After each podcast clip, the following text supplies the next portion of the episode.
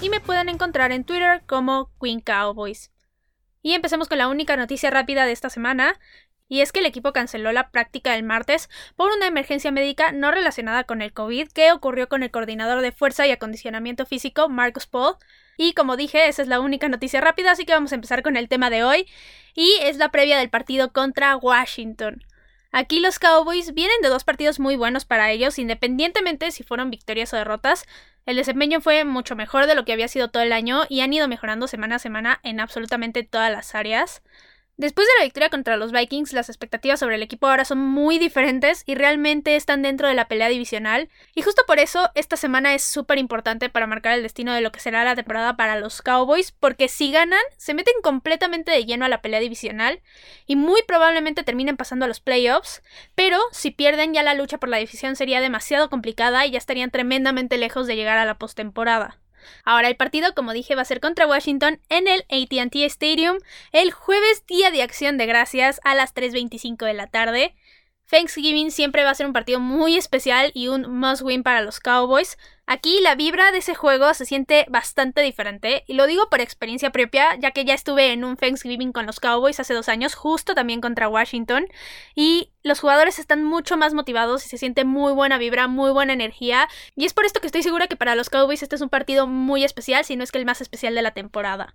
Ahora, antes de empezar directamente a hablar de Washington, voy a recordar lo que pasó en el partido anterior contra ellos. Este fue un juego que fue en la semana 7 y ha sido el peor partido de los Cowboys en lo que va de toda la temporada. Prácticamente fue como si el equipo no fuera a jugar ese día. Fue un juego en el que absolutamente todos los vaqueros jugaron sin alma y pues así era completamente imposible que lograran estar siquiera cerca de mantener el partido cerrado. Y eso fue lo que llevó a que Washington nos diera una tremenda paliza porque así fue, la verdad. Tan mal estuvo la ofensiva en ese partido que solamente pudieron anotar 3 puntos en el primer cuarto y ya. No produjeron absolutamente nada. Y si de por sí con Andy Dalton no funcionaba la ofensiva, luego tuvo que entrar Ben DiNucci a suplirlo porque casi nos lo noquean a Andy Dalton. Entonces, sí, ofensivamente no hicieron absolutamente nada. Y defensivamente hablando, tampoco hicieron algo productivo. Le permitieron muchísimos puntos a una de las peores ofensivas de la liga. Y Washington hizo prácticamente lo que quiso. Entonces, sí, este fue el peor partido de los Cowboys en todo lo que va del año. En serio, parecía que Washington estaba jugando contra un equipo de preparatoria y hasta lucieron como si fueran uno de los equipos más competitivos de la liga y terminaron ganando 25 a 3. Este para mí fue el partido donde los vaqueros tocaron fondo y a partir de ahí han estado mejorando y son un equipo completamente distinto al que estuvo en ese juego frente a Washington. Ahora sí voy a empezar a hablar directamente del rival Washington, desde aquel partido en la semana 7, perdieron dos partidos seguidos, uno contra los Giants con un marcador de 23 a 20 y el otro contra Detroit en un juego que estuvieron muy cerca de remontar, pero terminaron perdiendo 30 a 27. Pero la semana anterior consiguieron ganar contra los Bengals 20 a 9 en un juego en el cual Cincinnati no pudo hacer absolutamente nada después de la lesión de su coreback titular Joe Burrow, en la cual le destrozaron la rodilla y básicamente por esto Washington digamos que consiguió la victoria fácilmente. Entonces, al igual que los Cowboys, ellos vienen de haber ganado esta semana. En números ahorita, ellos ofensivamente siguen siendo de las peores. Son la número 28 en yardas por juego, 24 por tierra y 24 por pase. Y la número 29 en puntos por juego. Ellos han mejorado, digamos, un poquito, pero cuando estás en el fondo de la tabla, mejorar una posición realmente no es como que haga mucha diferencia. Y defensivamente, ellos siguen siendo de las mejores. Son la número 6 en yardas permitidas por juego, 18 contra la carrera y 1 contra el pase. Y son la 9 en puntos permitidos por juego. Aquí sí se mantuvieron casi igual. Pero al contrario de lo que es con la ofensiva, esto sí es bastante bueno para ellos porque ser una de las mejores defensivas de la liga por casi toda la temporada no es nada fácil y ellos lo han logrado. Ahora, hablando de sus jugadores específicamente, primero hay que hablar de su quarterback, Alex Smith. A diferencia del primer partido que se jugó contra Washington, donde Kyle Allen fue el titular, esta vez va a ser Alex Smith, el que va a ser el líder de la ofensiva de Washington. Esto es porque Kyle Allen se lesionó. Ahora, francamente, yo sí admiro mucho que Alex Smith esté jugando después de la lesión que sufrió.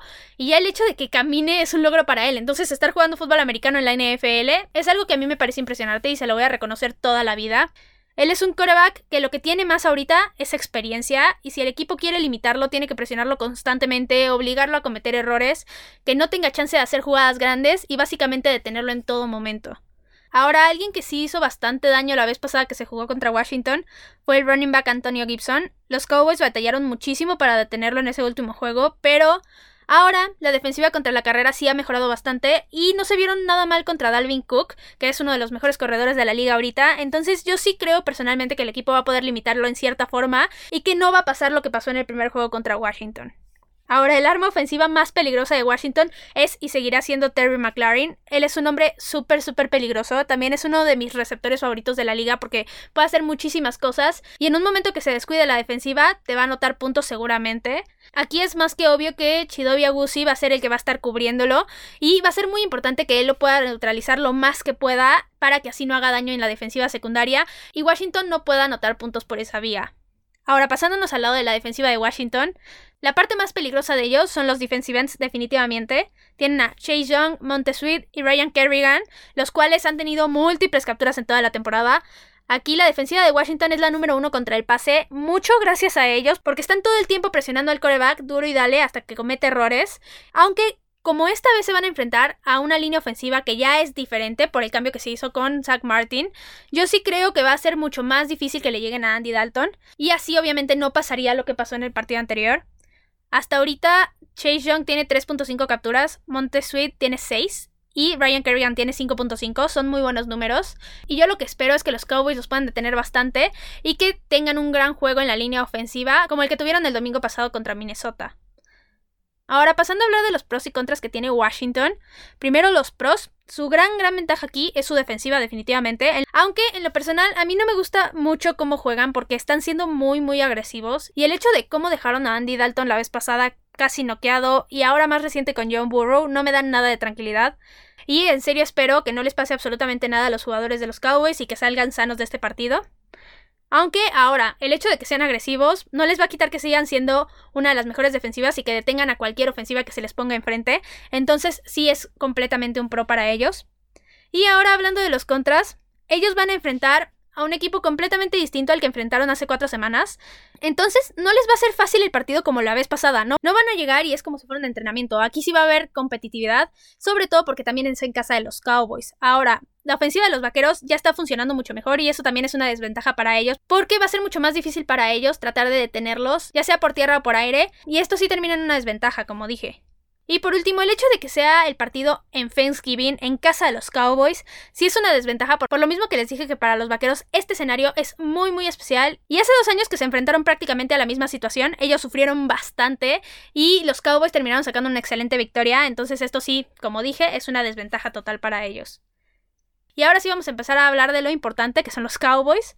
Aquí desde que los vaqueros se enfrentaron a Washington han ido en ascenso, como dije, tocaron fondo. Después de ese juego tuvieron un partido que fue defensivamente muy bueno contra Filadelfia, pero que ofensivamente fue muy errático e irregular y por eso terminaron perdiendo ese juego. Pero después tuvieron un muy buen partido contra los Steelers, el cual estuvieron muy muy cerca de ganar, pero al final no pudieron cerrar el juego porque la defensiva cometió muchos castigos y la ofensiva no pudo hacer más de lo que ya había hecho. Pero esta semana pasada la ofensiva ya funcionó tanto como por aire como por tierra.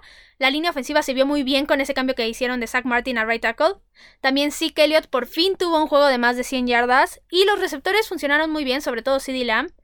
Y del lado de la ofensiva tuvieron un desempeño bastante decente, generando turnovers y conteniendo en los momentos importantes a la ofensiva de Minnesota. Entonces, como dije, el equipo llega completamente distinto a este juego. Ahorita, en números, la ofensiva de los Cowboys es la número 6 en yardas por juego, 13 por tierra y 7 por aire, y la número 20 en puntos por juego, y defensivamente hablando son la número 24 en yardas permitidas por juego, 31 contra la carrera y 14 contra el pase, y la número 32 en puntos permitidos por juego. Ahora, haciendo una comparación de cómo estaban llegando al partido anterior contra Washington, la ofensiva ya no llega siendo la número uno, pero ahora sí veo una escuadra que puede anotar puntos y ganar juegos. Porque la vez pasada, ok, sí, seguían siendo la número uno en cuestión de números, pero realmente no estaban haciendo nada bien y era completamente una falacia que fueran la disque ofensiva número uno. Pero ahora sí se están defendiendo bien y yo creo que pueden mantenerse siendo una ofensiva competitiva, no de las mejores, pero que sí haga un buen trabajo. Ahora, defensivamente hablando, ellos en yardas permitidas han mejorado un poquito, pero en puntos siguen siendo la peor defensiva, aunque en desempeño son un equipo completamente distinto y ya se ven mucho más motivados los jugadores. Y lo más importante es que están generando jugadas grandes, que es algo que no se estaba viendo cuando enfrentaron a Washington la primera vez. Ahora, hablando de los jugadores que van a ser muy importantes en este juego, primero empezaré por Andy Dalton. Al igual que en el partido pasado, lo que tiene que hacer él en esta ocasión es cometer los menos errores posibles. El juego anterior no fue perfecto para él por la intercepción y sí tuvo bastantes pases malos y debe tratar de eliminar esto para que los vaqueros se puedan llevar la victoria más fácilmente y que no estén sufriendo al final del partido a ver si pueden anotar en esa última serie cuando quedan dos minutos o menos. Ahora Andy Dalton también se vio bien con todos los receptores y solamente le falta ser un poquito más preciso para que la ofensiva sea todavía mejor. Aquí el único inconveniente que yo tengo es que la línea defensiva de Washington es demasiado buena para presionar al coreback aunque el otro lado de la moneda es que los Cowboys tienen una ventaja porque la línea ya cambió, ya estuvo mucho mejor y solamente permitieron una captura la semana anterior. Entonces solamente es cuestión de que Andy Dalton esté bastante atento a la presión y que tenga cuidado porque el partido pasado contra Washington, si lo recordamos, casi nos lo noquean. Entonces yo sí prefiero que se mantenga sano y solo espero que no lo maten porque la verdad es que me da bastante miedo cómo golpean esos defensivos de Washington. Otros jugadores que van a ser bastante importantes van a ser los running backs, tanto Zeke Elliott como Tony Pollard. Con el cambio en la línea ofensiva, que al parecer así se va a quedar toda la temporada y eso es algo que a mí me causa muchísima satisfacción. El juego terrestre funcionó en extremo mucho mejor. Tanto Zeke como Tony Pollard tuvieron un muy buen partido la semana pasada y se están complementando bastante bien. Este es un dúo bastante poderoso y al parecer Mike McCarthy y Kellen Moore ya están viendo la forma de sacarle el mejor provecho posible a ambos y están haciendo un muy buen trabajo. Ahora del lado del aire están los wide receivers, Amari Cooper, Michael Gallup y CeeDee Lamb, ya saben, el trío de oro. El partido pasado fue bastante bueno para Amari y para CD. Amari fue como siempre el spot seguro del equipo y tuvo jugadas bastante grandes como la cuarta y seis o el pase largo antes de terminar la primera mitad para que el equipo pudiera llevarse más puntos. Y CD nos regaló una de las mejores recepciones de la temporada y tuvo muy buena conexión con Andy Dalton. Pero en cambio, Michael Gallup sí estuvo bastante fallón, ya que primero tuvo un pase largo que prácticamente ya lo tenía y al final no pudo concretar la recepción, y también tuvo otro pase que le pegó en las manos y al final lo dejó caer. Entonces digamos que él sí tiene que mejorar su desempeño para este partido.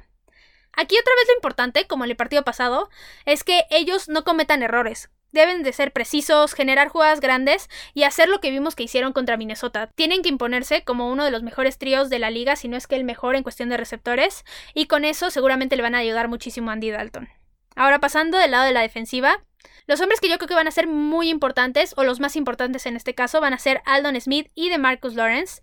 La línea ofensiva de Washington no es de las mejores y esto lo podrían aprovechar para llegarle muchas veces a Alex Smith y obligarlo a que cometa errores y que la defensiva siga generando turnovers. También ambos han sido muy importantes las últimas dos semanas para detener el juego terrestre y este juego no tiene que ser la excepción sobre todo cuando las carreras vengan por fuera. Y también alguien que les va a ayudar muchísimo con esto y que ha estado jugando bastante bien es Leighton Manderesh.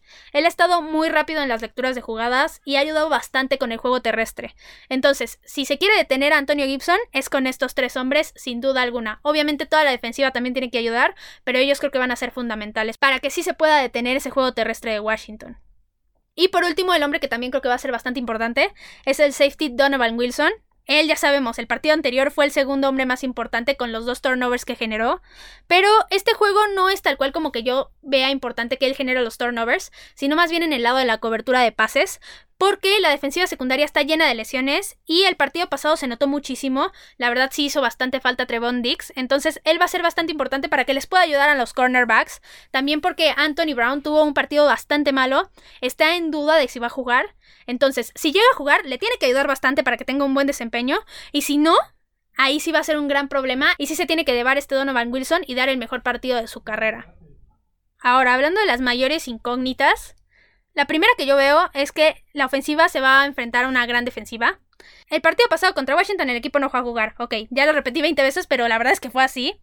Aunque ahora, como dije, la línea ofensiva está cambiada, tenemos un Danny Dalton mucho más acoplado con el equipo, unos corredores que se están complementando muy bien y unos receptores que ya establecieron una mejor conexión con Andy Dalton. Entonces, ahora la gran pregunta es si con estos cambios la ofensiva va a poder funcionar contra esta defensiva que ya los pudo detener más temprano en la temporada. Sinceramente, creo que este juego en este caso puede resultar muy a favor de los Cowboys si establecen bien el juego terrestre desde un inicio y cansan a esa defensiva desde muy temprano en el juego. Ellos tienen que seguir un plan de juego inteligente para que no obliguen a Andy Dalton a lanzar en terceras oportunidades y largo y que generen series ofensivas largas y que tengan provecho y que terminen sacando puntos en cada una de ellas. Ahora, otra incógnita es la defensiva. ellos tampoco fueron en la semana 7 a jugar contra Washington, pero ahora han encontrado una forma de jugar que saca bastantes resultados y están generando cada vez más jugadas grandes y cada vez se ven mucho más como un equipo. Ellos están jugando bastante motivados y se nota que quieren mejorar día con día. Ahora, lo que más me preocupa es que sean capaces de detener el juego terrestre. Con Dalvin Cook se vieron bien, no es como que lo pudieran detener muchísimo, pero sí lo limitaron en cierta forma a ser uno de los mejores corredores ahorita. Entonces sí creo que la defensiva se puede ver mucho mejor contra Antonio Gibson, pero todavía me queda esa pequeña duda. Y por último, otra de las incógnitas es que los Cowboys van a enfrentar una semana corta. Aparte, el equipo no entrenó el martes, entonces la semana es todavía más corta y la preparación que van a tener para este juego es mucho menos de la que van a tener para cualquier otro de la temporada. Entonces ahora la ventaja aquí es que ya se enfrentaron a Washington antes y ellos también vienen de una semana corta. Washington no es un rival superior a Minnesota, solamente que sí juegan bastante distinto. Washington se apoya mucho más en su defensiva para que los mantengan en el partido y ofensivamente no avanzan mucho y el hecho de que puedan anotar depende muchísimo de cuánto les permita la defensiva del rival. Entonces aquí si los Cowboys quieren dominar a Washington, tienen que detenerlos ofensivamente todo lo que puedan, de modo que los puntos que le puedan anotar a la defensiva de Washington sean suficientes para ganar el encuentro. Pasando a hablar ahora de los pros y contras que tiene el equipo, primero los pros. El equipo va en ascenso en absolutamente todas las áreas y cada vez están jugando mejor. También la ofensiva de Washington sigue siendo bastante errática y nunca se sabe si van a poder avanzar o no. Entonces, si la defensiva de los Cowboys hace un buen trabajo, lo más seguro es que la balanza se incline bastante a su favor y puedan ganar este encuentro. Y por último, como dije, Thanksgiving es una ventaja para los Cowboys porque les da una motivación extra para ganar este juego. Y hablando de los contras, ellos van a enfrentar una gran defensiva que es sobre todo muy poderosa con su línea. El detener a todos esos cazacabezas que tienen va a ser bastante difícil, pero no es imposible. Y también, obviamente, que hayan entrenado un día menos sigue siendo una desventaja. Las estrategias que deben de seguir los Cowboys para este partido son detener a la ofensiva de Washington, evitar que los linieros defensivos de Washington puedan tener capturas o jugadas grandes, y establecer bien el juego terrestre para que Andy Dalton no tenga que arriesgar tanto. Ahora, mi pronóstico para este juego es que yo creo que sí lo pueden ganar los Cowboys. La ofensiva, defensiva y equipos especiales están bastante mejor y traen una motivación muy distinta a la que traían en el primer partido contra Washington. Entonces sí, yo creo que los Cowboys van a ganar este juego. Y nada más para concluir, esta es la oportunidad perfecta para que el equipo dé un golpe de autoridad y se coloquen como líderes divisionales y básicamente cambien todo el sentido de la temporada porque todo el mundo pensó que para los Cowboys ya estaba acabada y con la victoria de la semana pasada todo cambió. Entonces si los Cowboys ganan aquí, muy probablemente como dije se lleven el título divisional y estén jugando en postemporada. Ahora, en lo personal, yo en serio espero que ganen este juego, en serio me encantaría porque ese día es mi cumpleaños y qué mejor regalo sería que ganaran los Cowboys y corrigieran toda la temporada con esto. Sería una satisfacción personal bastante grande, pero eso ya es gusto personal y por eso es que yo quiero que en serio ganen este partido. Y eso fue todo por el día de hoy. Recuerden que me pueden encontrar en Twitter en arroba Queen Cowboys y en arroba 3 y fuera Cowboys. Ya saben, cualquier duda, pregunta, lo que sea que necesiten, me lo pueden dejar ahí en Twitter. Si les gustan los episodios, también recuerden recomendarlos con quien ustedes gusten. Y esperen mucho más contenido porque los Cowboys no terminan y nosotros tampoco. Tres y fuera, Cowboys. Hola, soy Rudy Jacinto, creador de Tres y Fuera. Si te gustó el programa de hoy, suscríbete a este y otros podcasts de la familia Tres y Fuera. Tres y Fuera NFL, Tres y Fuera Fútbol, Tres y Fuera de tu equipo favorito y claro, el canal de Tres y Fuera YouTube con videos todos los días. Porque si tu equipo existe, Tres y Fuera lo cubre.